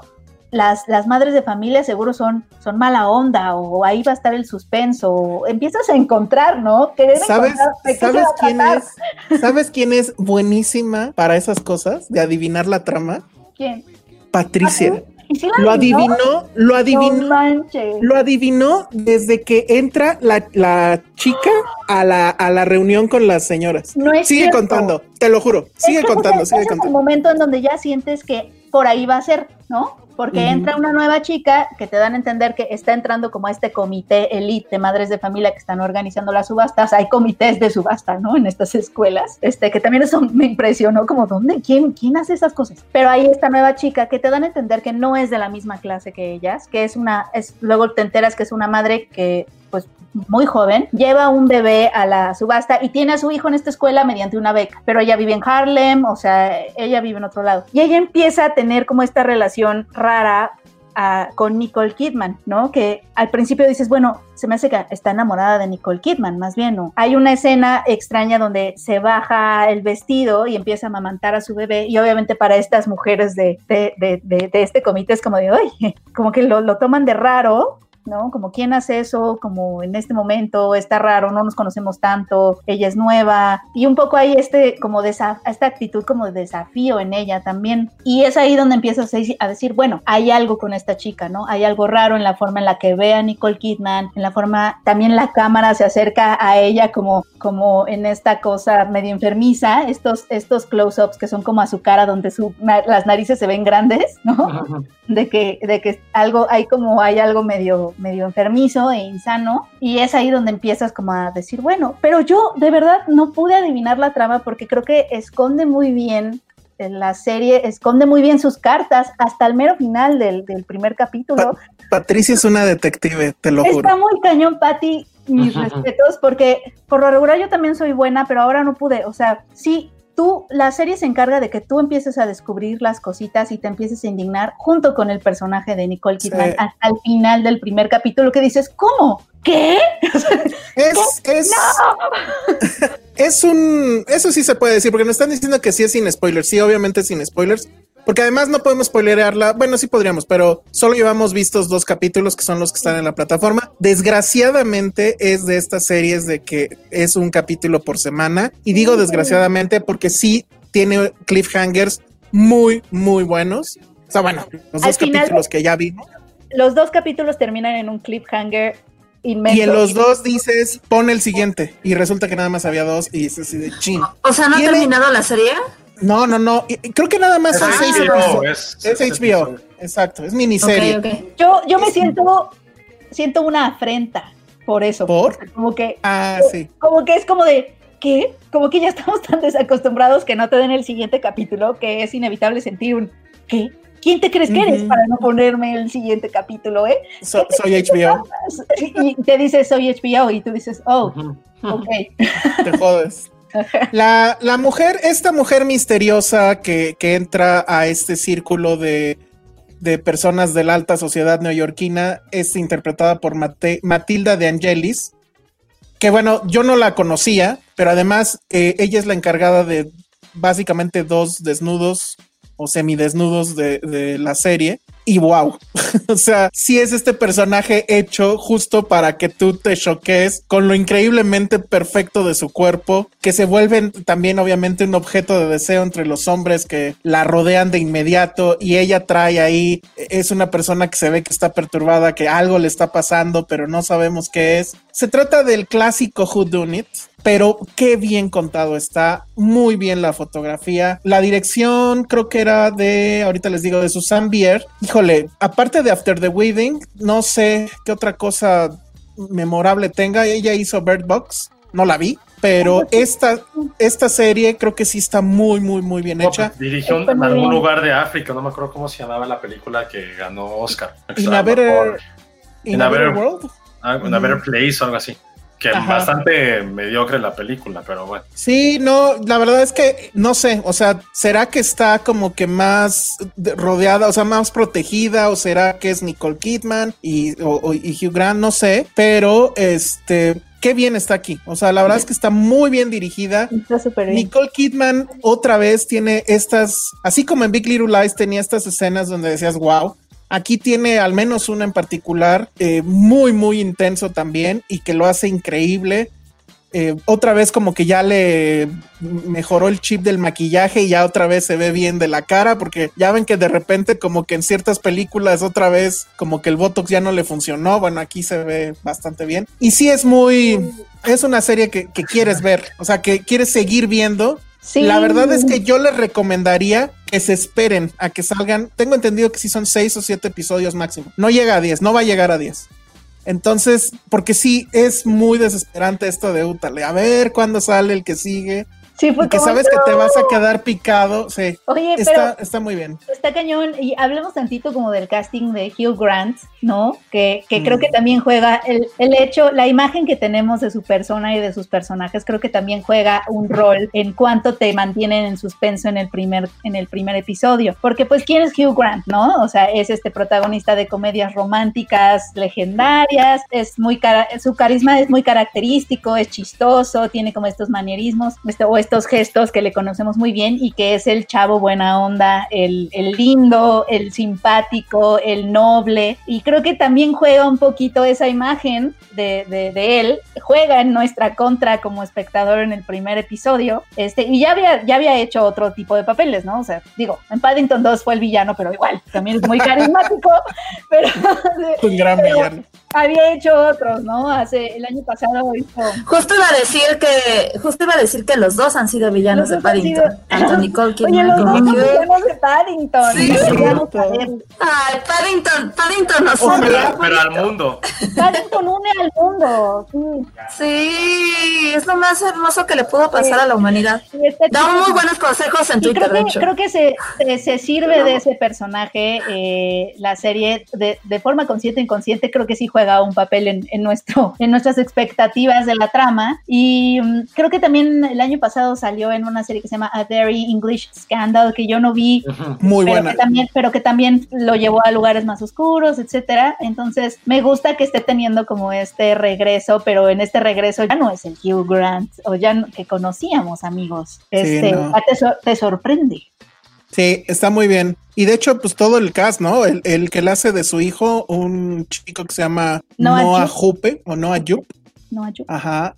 Wow. Bueno, a ver, ahorita, ahorita les voy a decir de este super chat que acaba de caer, pero esto. Ah, bueno, y también está Donald Sutherland, que sí es así de, ah, ¿de dónde rescataron a Donald Sutherland? ¿Y por qué está tan delgado? Me preocupa. Sí, híjole, la verdad es que no quiero ver ni cuántos años tiene, pero toda una presencia, obviamente. Yo creo que su papel va a ir eh, tomando más importancia conforme pasen los episodios, pero aquí sí es una, eh, eh, su, presencia se, agradece se agradece muchísimo. Mira esto, hablando de Claro Video, yo vi a Very English Scandal ahí. Sí, es que ahí está todo. Es que Además, con A Very English Scandal pasó algo muy curioso. Esa serie es original de Amazon, pero aquí en Amazon México no la tuvieron.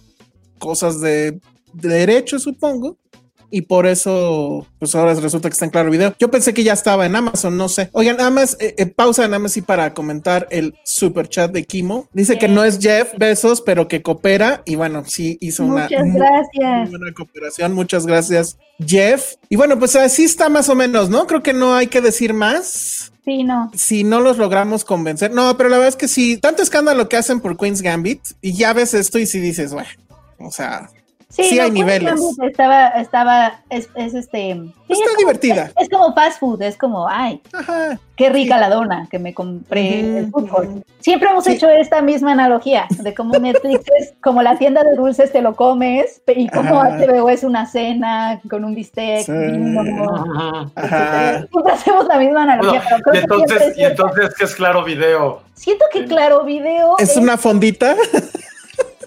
En donde además sabe súper rica la comida y hay de todo. Sí, es una fondita. Ajá. No Sí. sería como una máquina dispensadora que está Gran- en el trabajo y que sabes que siempre te va a cuidar y te va No, a porque, no, porque siempre, porque tiene que ser algo donde haya todo. O sea, una cafetería súper buena en donde puedas llegar. Claro, Este, video es como una cadena sí. de fondita, pero es una cadena que encuentras en todos lados. Una cadena de fonda. Hasta una franquicia. Como casa de Toño. Ándale, algo así, y que encuentras en todos lados y que puedes contar con ella como un Seven. Oye, y este, ¿y Netflix qué es? Netflix es el food court, la comida rápida. Ah, ok, ok, ok. Es como un Walmart, ¿no? Cosas, cosas que a lo mejor no, no, no están mucho más rápidas de lo que están bien hechas, pero saben ricas, pero ya que te las comiste es como de bueno. A ver, ah, y ahí te va Penny. ¿Y filming latino y movie? Ay, Filmin Latino es un gran restaurante mexicano. A mí, No, a mí- hay pambazos y cosas increíbles, pero también comida gourmet mexicana. Es eso. ¿Sí? ¿No, no es los biscuits? Es un Es un restaurante. azul y oro. Es un azul y oro. no, no mames, no. No. No, no, no, tampoco. Sí, sí. Penny dice que sí. ¿Es tu amado? ¿Qué, ¿Cuál era el que amabas, Penny? ¿Vips? Ah, sí, sí, sí. Sí, sí. lo amo. Ah, para, es, es el Vips de Penny, es muy, me gusta esa porque si es muy Más bien, mexicano. más bien, claro, video sería VIPs en ese sentido. Bueno, ya. Filming Latini es Sanborns. Filmin Latino es un restaurante mexicano muy bueno, pero no sé cuál. Es Sanborns. No, pero Sanborns es bueno. Es más independiente, no es una franquicia. Bueno, Yo ya, te he dicho que Sanborns es malo, Sanborns es muy bueno, pero... Sanborns es muy malo. Es Encuentras lo que, encuentras lo que sea. Ay, Josué, si solo pides enchiladas suizas, no vas a saber lo que es bueno. Yo creo O sea, que Vips, Vips y no. Sanborns son claro video. Y más bien Filmin No. Latino es este restaurante independiente donde la comida es muy rica y es comida mexicana. There's no such thing as restaurante independiente, ¿o sí, Josué? No, me refiero a que no sea una franquicia, o sea, que sea uno solo. Ah. Pues todos los que no son franquicias son independientes. Pero es que yo Pues- tengo problema con Filming Latino, pero entonces esto es el que no está tan serio, entonces mejor ni. Sí, yo también. Lo mío ya es personal con ellos. No, Ah, también sí, Filming personal. Latino es muy personal, me cagan sus redes sociales. ¿Por qué? Bueno, pero eso sí no es culpa de la Y a, plataforma. mí, y a mí me dijeron una de las personas que trabaja ahí una cosa muy fea. Bueno, Ah. pero entonces. Ay. Ah, espérense. Defenda- defenderé Sanborns más que la bandera porque las enchiladas No. suizas y los tecolotes son la razón por la cual Slim merece tener Sí. todo el dinero del Las planeta. enchiladas suizas son No, los tecolotes. Y, y los tecolotes, después de una, o sea, en una cruda, El festival que- de enchiladas de Sanborns el es festival de enchiladas. el claro. símbolo nacional. ¿Ven? O sea, el de Morelia está aquí abajo y el de enchiladas está acá. Oye, pero además, ahorita que dijiste de la bandera, ahorita que dijiste que la defiendes más que la bandera, sí, sí, sí, sí nos imaginé envueltos, en lugar de la bandera, envueltos en una enchilada suiza y tirándonos de, de Bueno, ¿saben qué Como voy a aceptar del Sanborns? Que su bar es muy divertido. O sea, yo sí he Ah. pasado. Sí, sí, Ah, sí. nosotros pasamos una Navidad en un bar de Sanborns, sí es cierto. Así es. Como Juan Escutia, nos vamos a aventar envueltos en enchiladas. Yo, yo les voy a decir algo, prefiero mil veces las enchiladas de los biscuits Obregón que las de Uh, Sanborns. las rojas. Oh, también son muy buenas. Y voy a decirles Sí, por qué. son mejores. Porque las del Sanborns vienen solitas, las de los biscuits traen sus frijoles, que los frijoles de los biscuits Obregón son una delicia.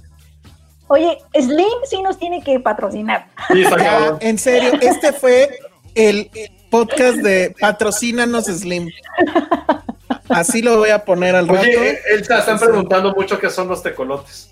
Ah, los tecolotes son esta maravilla gourmet que consiste básicamente en, son, creo que son tres molletes, pero encima le echan este chilaquiles rojos o verdes.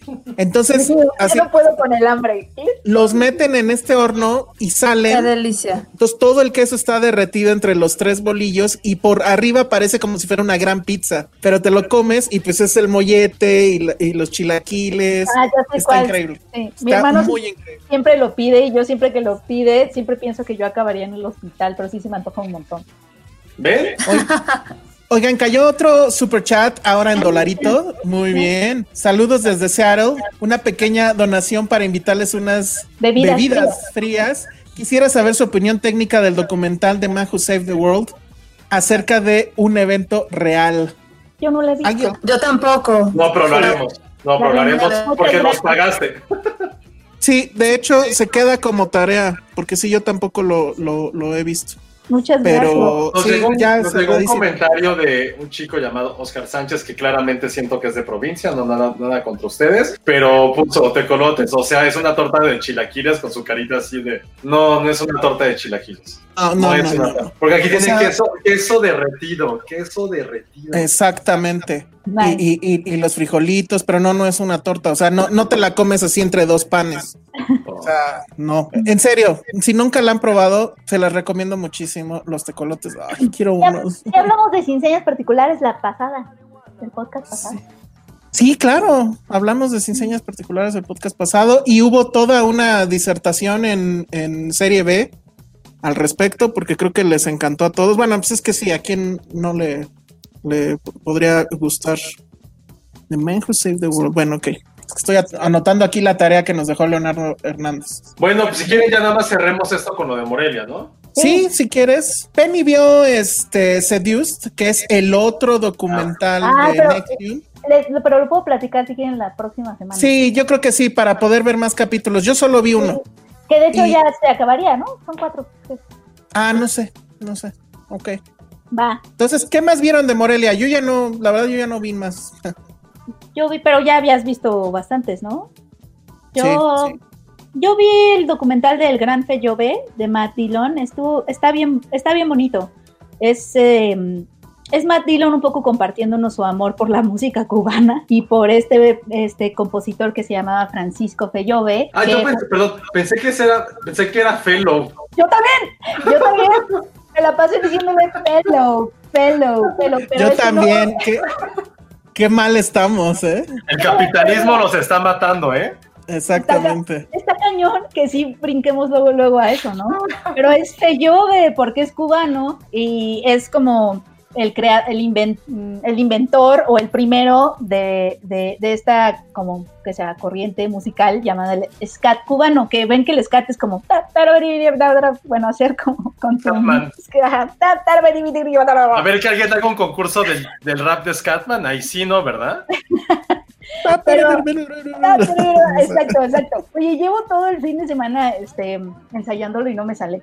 Pero él, es básicamente quien inventó el scat cubano, porque el scat por lo regular intenta imitar instrumentos, nada más que con la voz. Y se imitaban el piano y todo eso, los instrumentos de swing, pero como que él empezó a imitar los bongos, las percusiones cubanas, y entonces se puede hablar ya a partir de Feyove como de un scat cubano. O eso es lo que nos explica Matilon. Él es fan de la música cubana, yo no sabía, y tiene muchísimos discos y un día se topa con el disco de Francisco Pellove y dice, ¿qué es esto? Le dice a su amigo, un amigo que es músico, que también es fan de, de la música cubana, y, lo, y, lo y, tratan de encontrarlo y se dan cuenta que está todavía vivo en la Ciudad de México. Esto fue a principios, creo que fue en los años 90. Entonces le dicen, oye, pues hagamos un disco, ¿no? Porque el amigo de Matt Dillon es, es, es músico. Entonces viajan a la Ciudad de México y arman un grupo, llaman a un trompetista que conocía a Fellove como de los tiempos dorados para que graben con ellos y básicamente el documental te cuenta o te muestra el proceso de, grabación de este disco y Feyove, que no ha grabado discos en, décadas, pues está contentísimo y es como un redescubrimiento y apreciación pues de, la música de Feyove y él está como muy contento. Y te dan muchísimas ganas además de así como de empiezas a decir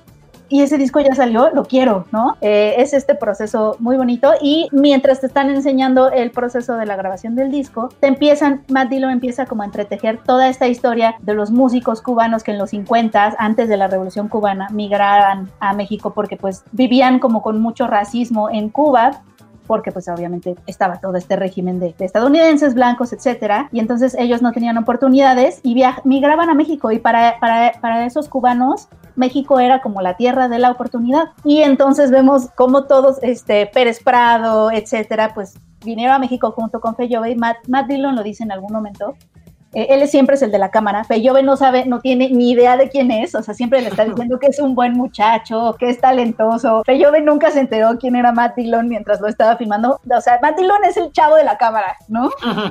Entonces eso también es como muy carismático, muy tierno. Y pues él dice, es que la, es que la historia de Feyove es la historia de todo, es la misma, es la historia de todo, de toda esa migración cubana que hubo de Cuba a México y como aquí sí encontraron éxito y se hicieron de un nombre y, algunos regresaron a Cuba para cuando fue la revolución cubana y todo, pero Feyove se quedó y, y se murió en México.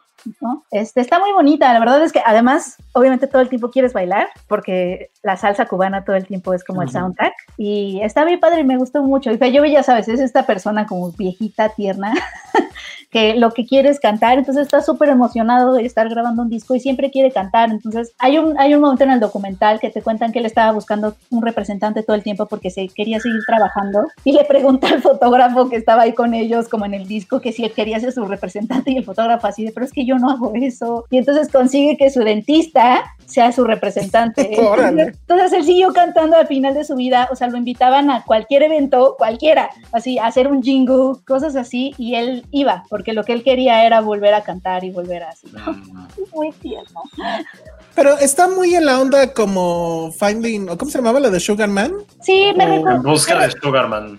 Me recordó un poco a Sugarman, pero no tanto, no tanto, porque aquí Feyove, eh, pues es, es, más bien como encontrar a Feyove y hacer algo con él y más bien demostrar cómo esta unión entre músicos de nueva generación, que llaman para hacer el disco, pueden aprender de, de, los que han estado antes de ellos y cómo esa unión entre músicos jóvenes y músicos que han pavimentado pues el camino puede hacer algo tremendamente creativo y puede salir de eso, de esa unión, de esa colaboración puede salir algo nuevo.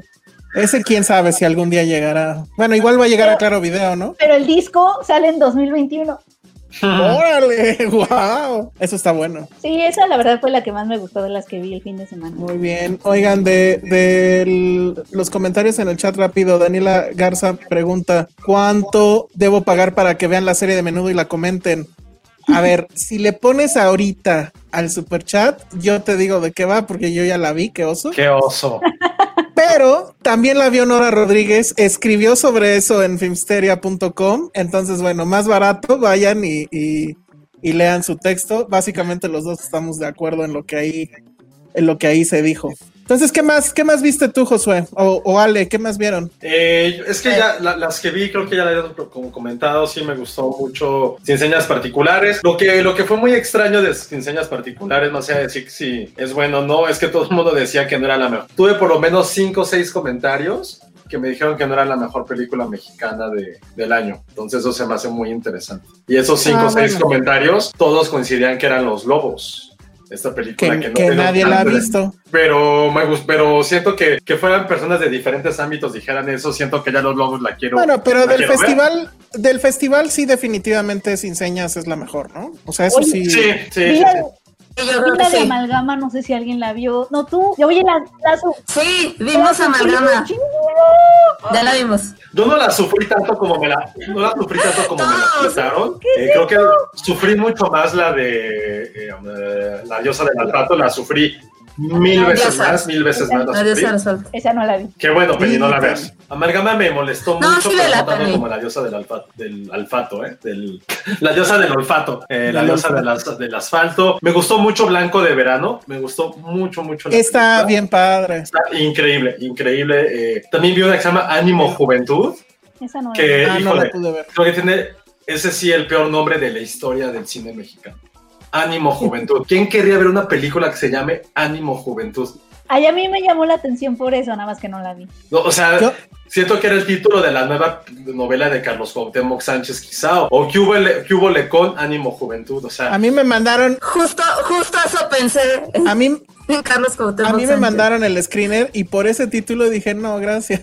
No, la película. Vale. Ahora, siento que también que ocurrió en Morelia. Creo que por pandemia sí metieron películas que a lo mejor no es, no es que sean malas, pero no están para un festival. Como por ejemplo, Bueno. Ánimo Juventud no es una película del Festival de Morelia. Amalgama, por más que sea Cuarón, no es una película del Tampoco. Festival de Morelia. Julián Hernández, puta. No, Sí, no era una película de Festival de Morelia. Siento que las demás, o sea, tanto Ricochet como Blanco de Verano y Sin Señas Particulares, y por ahí me falta otra, siento que sí tienen este, esta percepción, producción y, y hasta concepto de festival, de festival, que no es nada malo, al contrario, pero las otras sí las sentí que no, que no tendría que haber estado en competencia, porque sí, el nivel es completamente distinto, la producción, todo. Entonces, este, creo que eso ocurrió con, con eso, pero, pero creo que lo mejor que ocurrió con el festival y que ojalá se quede, sí fue esta oportunidad de poder que todo el mundo casi pudiera verlo desde su casa. Creo que eso ha sido una de las de los grandes descubrimientos que pudimos encontrar en este fatídico 2020. Creo que espero que se llegue a quedar. Ojalá, y eso sé que no tiene nada que ver mucho con el festival, sino de derechos y distribuidoras, que a lo mejor Bueno, también pero- pudieran otras películas, las extranjeras, pudieran presentarse. Pero de verdad creo que fue algo, creo que no había tanto ánimo por el festival desde hace mucho tiempo. Por la gente que sí pudo ver su película en Cinepolis Click, eso creo que es lo más interesante y lo cual también creo que debería de repetirse. No solamente repetirse, sino ya quedarse forever. Y para nosotros, no sé ustedes lo que piensen, que sí nos manden screeners antes del festival. Creo que es lo mejor que Sí, también nos ha pasado. Eso, eso es lo mejor que ha pasado en la vida. Porque aparte de Sí. que lo pudimos comentar antes y ocurrió con mucha gente, Sí, obvio. este, creo que eso es lo mejor, que también digamos, oigan, está esta película, véanla, es competencia. Yo en la particular soy una persona demasiado picky en ese sentido. No me gusta tanto hablar de las películas de competencia, porque siento que estás favoreciendo algo que está literal compitiendo contra otros, pero al final ni somos jurado, así que... Exacto, sí. no Pero siempre, siempre he sido muy picky yo con eso, porque siento que independientemente es Mm. pues darle un empujoncito a otra o triturar a otras como pinche diosa del asfalto. Pero en general, este, creo que eso fue lo mejor. Creo que es el gran descubrimiento. Ya veremos qué ocurre con el Festival de los Cabos, que va a ser similar. Los screeners antes sí fueron totalmente un asunto ganador. El único, si acaso, pero que yo digo es que sí nos den un poquitito más de tiempo. Digo, yo sí apliqué la mexicanísima de un día antes aventarme cinco. pero bueno, pero lo que pasa es que ni siquiera yo sabía que eso iba a pasar, ¿no? O sea, te- tenía que ver, o sea, tuve que hacer espacio en la agenda y yo sé que suena súper mamón, pero es No, real. no, pero es que te ca- cayeron así como de, ah, ¿los puedo ver? Ajá, y pero, pero justo, o sea, no tenía yo tiempo, tuve, me hice de tiempo hasta un día antes, pero ya sabiendo que eso existe, pues bueno, te, te organizas y, y ya la- las ves. Lanzó un tweet, Pues es que justamente creo que se hizo para proteger de piratería, ¿sabes? O sea, es como ya, tiempo limitado. sí, pero, si no, pues, pero si me hubieran riesgo. avisado, oye, te vamos a enviar un batch de 10 películas, entonces, Ah, aguas, claro. va, pues entonces ya, ¿qué pasó? Oigan, no, no, no, ya rápido. Este, bueno, a mí en lo particular mi favorita fue Blanco de Verano. Lo voy a decir. Se me hizo. Bien. ¿Por qué, se me- por qué siento que es mi favorita? Mi favorita, digo que está la mejor. Porque, Porque es los 400 golpes No, mexicanos. Eso es una exageración. Creo que está muy over the top y demasiado decirlo. No, pero el, pero el chico sí se parece cañón. No, a lo que voy es que ya sin señas particulares, se los juro que ya es una película que acabé de verla y quise, quise ver Modern Family para olvidar. O sea, ya, ya no puedo, ya en serio, creo que ya, ya, ya, ya mi resistencia moral, física, ya, ya no puede con esos temas, perdón, ya, ya, ya estoy hasta la madre, perdón. Y Blanco de Verano ya habla de otra temática y en ese mismo tono, no sé si viste Penny, porque creo que, bueno, Ale sí, no sé si Elsa, la de 499. Sí, la vi. Me también. increíble documental, se me hizo la cosa, no quiero decir la más original, pero sí una perspectiva completamente distinta. Creo que es, sí es esta película que debemos de, de- que se debe de mandar al extranjero para que conozcan que es no solamente la idiosincrasia latinoamericana, porque no es algo exclusivamente de México, pero como lo primero que pensé y no tiene nada que ver, pero no sé si se acuerdan de este tagline que utilizaba Pandillas de Nueva York para promocionar su película, que decía No la historia de la historia de Estados Unidos nació la violen- nació con la violencia en las calles. Ese era el tagline que tenía Pandillas de Nueva York. Creo que el tagline de 499 tendría que ser eso. La historia de México es una historia de sangre en todos los sentidos. Eh, ¿De qué trata? Es un documental en el cual de manera de ficción llega un un soldado de Cortés vuelve a caer en las aguas del, del, Golfo de México, en Veracruz, y tiene que llegar a Tenochtitlán y en el camino, eh, en el cual no solamente se habla de lo que era este México prehispánico, va recorriendo un camino de sangre, un camino que es desde directamente desde el Golfo por todas las regiones de México hasta llegar a la, a la Ciudad de México, donde uno creería, ah, bueno, pues qué historia de violencia va a poder contar. Sí, en teoría aquí no hay narco, aquí no hay esa violencia de desaparecidos, todo lo que va contando en su recorrido por Puebla, por Veracruz, no sé si en algún momento llega a Tamaulipas, y llegas a la historia de la Ciudad de México y es devastadora, ¿no? Pero eso ya ahorita lo, platicamos. Eh, creo que hace muchas similitudes con la violencia de que fue la conquista, de cómo fue este camino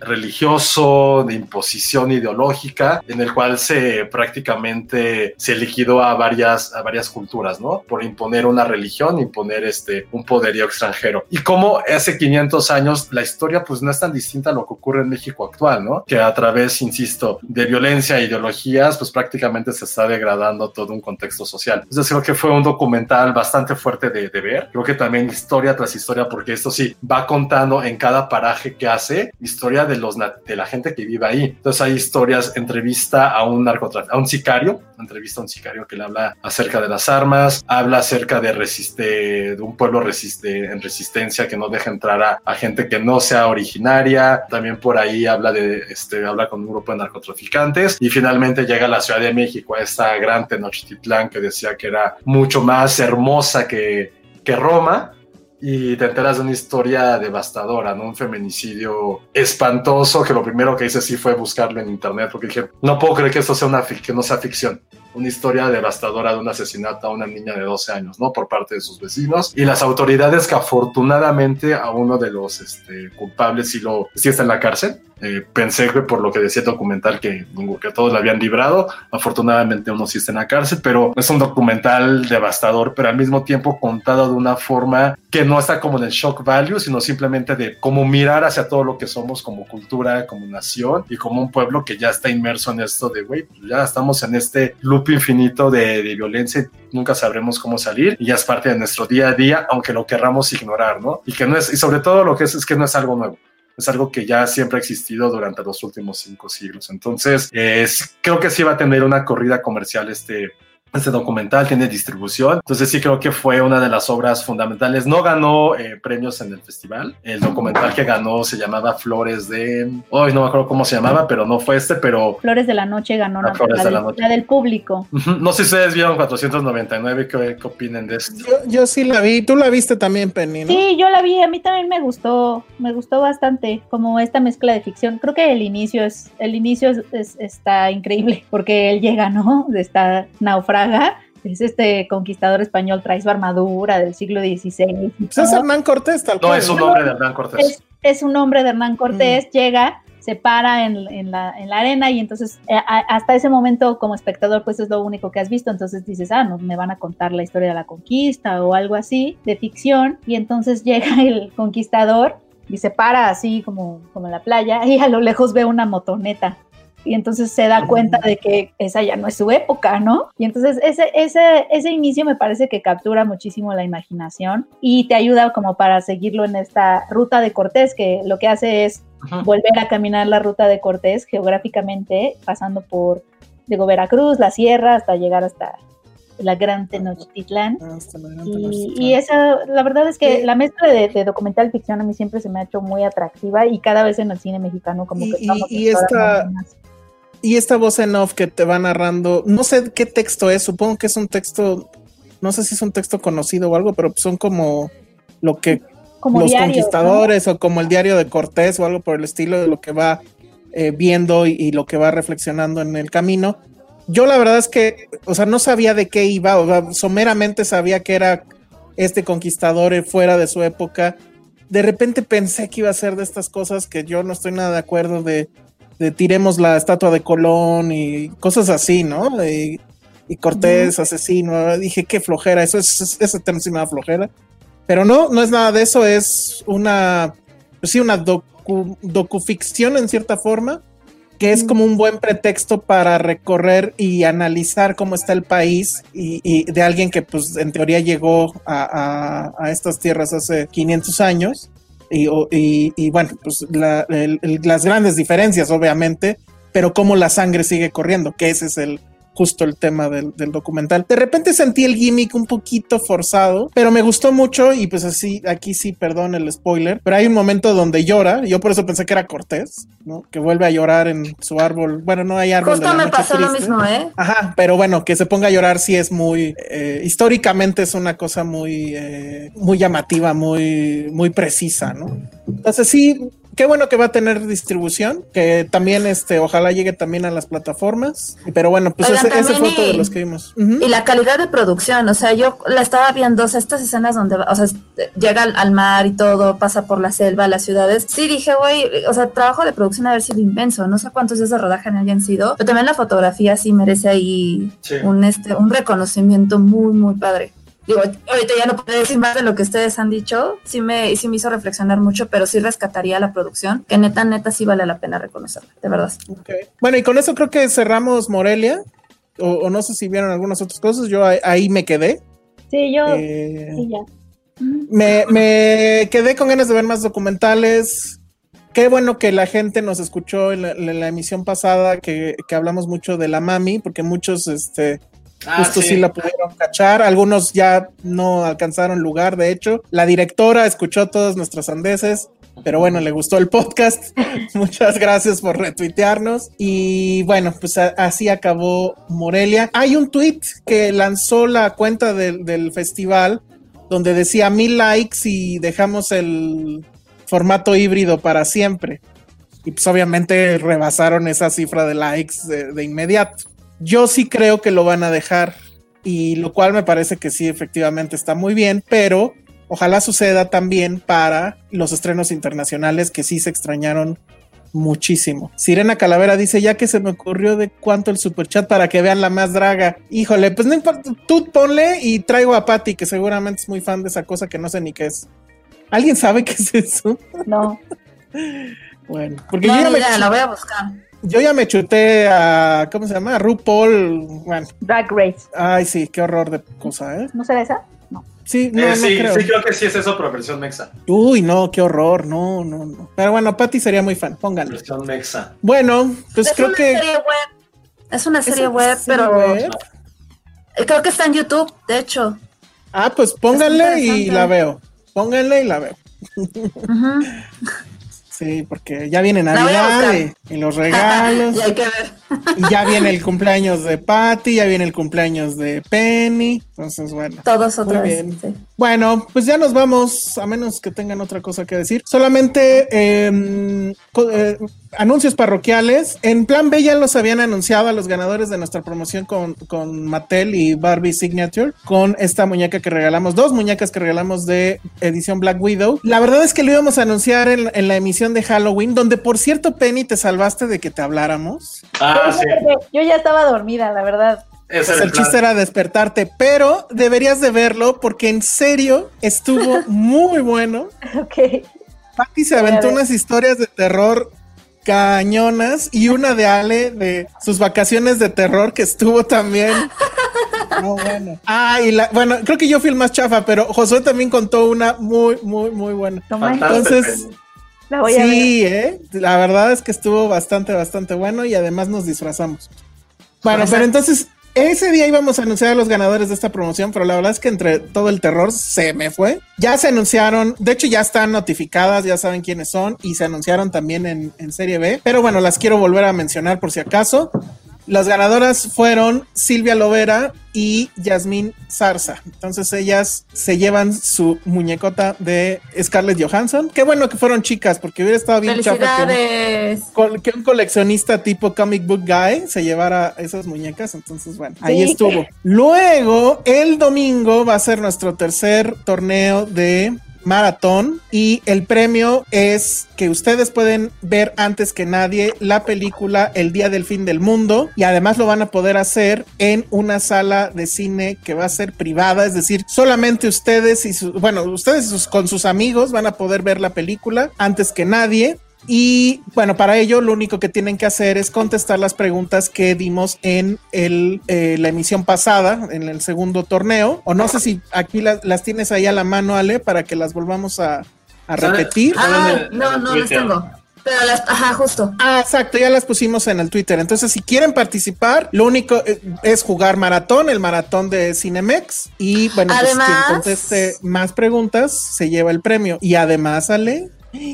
Además, este, recuerden que vamos a tener también regalitos de maratón que nos está patrocinando y bueno, todavía no lo puedo decir al 100, pero vamos a tener un regalo muy padre sorpresa de Diamond Entonces, vale la pena porque va a estar padre el regalo. Viene un regalo muy importante, muy, muy padre. Entonces, bueno, piénsenlo porque sí se va a poner bueno. Y en la final de ese torneo va a estar Penny y va a estar Josué y se va a tratar de derrotarlos a ellos. A Penny la pueden distraer mandándole pizza en ese momento a su casa. Exacto. y Josué, no sé, la verdad, cómo lo podrán distraer con fotos de perritos. No, yo voy a estar así concentrado al 100%. Va, va a ser como Queen's Gambit. Muy bien.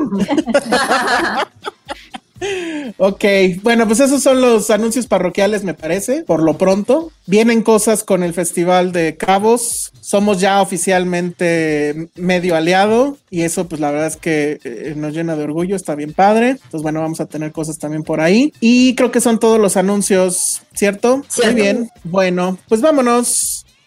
Vámonos a cenar o, ya cenaste, Penny. Pues comí algo, pero ahorita ya voy a comer otra cosa. O si vas a pedir pizza. No, hombre, no puedo. Ah. Bueno, no, sí cuídate para tu cumpleaños. Hazte una de bro de con base de este, ¿cómo se llama? Ay, esta verdura siempre se me olvida. La blanca, ¿cómo se llama? No, de coliflor. Es que son Sabe muy bien. ya sé, pero puedes, puedes matar el hambre. Son pizzas honorarias. O sea, pueden ser miembros honorarias, eso sí. es para engañar al hambre de aquí a, que venga tu cumpleaños sin Navidad. Eso, sí, eso sí, Ale. Sí. Puedo comer pizzas honorarias de aquí a mi cumpleaños con la verdadera pizza. O hazlas con este, con los champiñones así, las rellenas de queso. No, qué cosa. Ay, yo estoy. Esto es muy bueno, Ale. Te voy a hacer. Sabe rico, sabe rico. Slim va a escuchar esto y va a decir, ya los iba a patrocinar, pero ahora no. Ay, claro que no. Pizza con coliflor y se roba la idea y la ponen salmon, ¿no? Seguro y millonario porque hay mucha gente fit. qué horror. Bueno, vámonos. Redes sociales, Ale. Arroba Ale Kazagi. No se olviden del maratón. Sí, no se olviden. Busquen las preguntas, manden, manden las respuestas a contacto arroba Filmsteria. La verdad es que les conviene. Se va a poner muy, muy bueno los premios. Bueno, Penny, redes sociales. arroba Penny. Josué. Hola, Josué Corro, arroba Josué Corro. Yo soy el Salón Rojo y vean The Undoing o espérense a que salgan todos en HBO porque está muy bueno. Nos vemos. Bye. Bye.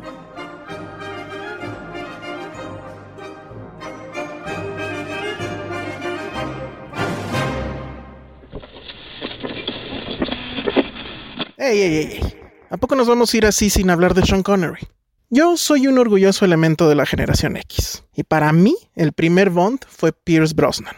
Y me parecía perfecto. Delgado, bien peinado, mucho porte, era guapo, era el 007. Así que cuando mi yo adolescente vio por primera vez al Bond de Sean Connery en pantalla, pues no hice sino arquear la ceja. Mientras otros veían al epítome de la masculinidad, yo veía a un señor ya demasiado viejo como para andar jugando al espía y peor, se supone que usaba peluca. Una leyenda que en realidad hasta la fecha no se han puesto de acuerdo en decidir si era cierta o no, pero bueno, todo mundo cree que es cierto. Sin embargo, había algo en este Bond que sí le ganaba a todos. La sonrisa y el desparpajo seductor. Las mujeres nunca se rindieron con tal efectividad con otro Bond que no fuera Sean Connery. Y es que el secreto es que Connery no actuaba. Sean Connery era básicamente un hombre de un solo papel, él mismo macho prototípico, seductor infalible, Thomas Sean McLean Connery fue abandonado luego de tres años de matrimonio por su primera esposa, que prefirió la intelectualidad del dramaturgo Anthony Schaffer sobre la gallardía de este hombre que, después de haber sido dado de baja en la marina debido a una úlcera crónica y haber intentado profesiones tan variopintas como modelo, salvavidas, pulidor de ataúdes, llegó a la actuación solo porque le dijeron que podía hacer dinero fácil. Lo que Thomas Sean McLean Connery no sabía es que encontraría algo más preciado que el dinero. Encontraría la inmortalidad. Luego de Bond, Sean se procuró trabajar con todo director interesante que encontró a su paso, desde Hitchcock hasta De Palma, desde Sidney Lumet hasta Spielberg. Lumet le tenía en particular cariño, decía que las películas de Bond lo estaban subutilizando. Fue hasta que John Huston lo contrata junto con su muy querido amigo Michael Caine para que ambos protagonizaran The Man Who Would Be King, probablemente su mejor película. Pero claro, para nosotros, para la generación X, Sean Connery fue más que Bond. Fue aquel enigmático pero peligroso preso en The Rock, Welcome to the Rock, ¿se acuerdan? El sacerdote culto y detectivesco en El nombre de la rosa, el rey Ricardo Corazón de León en un cameo increíble al final de la malísima pero divertidísima Robin Hood, Prince of Thieves, todos se ponen de rodillas frente a Sean Connery. En una cinta que, por cierto, a la distancia parece el prototipo de lo que después se convertiría en el cine de superhéroes. Y claro, Sean Connery tenía que ser el papá de Indiana Jones. Si la génesis de Indy había sido justamente el 007, o al menos así se lo platicó Lucas Spielberg cuando éste le dijo que quería hacer una cinta Bond, tenía pues todo el sentido del planeta que el papá de Indiana Jones fuera el Bond original, el Bond definitivo, el rey Sean Connery. Que en paz descanse el hombre que según no pocas revistas era de los hombres más sexys del planeta. Un hombre que buscaba la vida fácil y terminó volviéndose rey. Un hombre contradictorio que protegía a la reina en la ficción, pero en la realidad luchaba por la independencia de Irlanda. Un hombre que para ser estrella solo tuvo que ser el mismo. Sean, Sean, Sean Connery. Dixo presentó Filmsteria con Penny Oliva, Alejandro Alemán y Josué Corro. La producción de este podcast corrió a cargo de Verónica Hernández. Coordinación de producción, Verónica Hernández. Dirección General, Dani Sadia. Hi, I'm Daniel, founder of Pretty Litter. Cats and cat owners deserve better than any old-fashioned litter. That's why I teamed up with scientists and veterinarians to create Pretty Litter. Its innovative crystal formula has superior odor control and weighs up to 80% less than clay litter. Pretty Litter even monitors health by changing colors to help detect early signs of potential illness. It's the world's smartest kitty litter. Go to prettylitter.com and use code ACAST for 20% off your first order and a free cat toy. Terms and conditions apply. See site for details.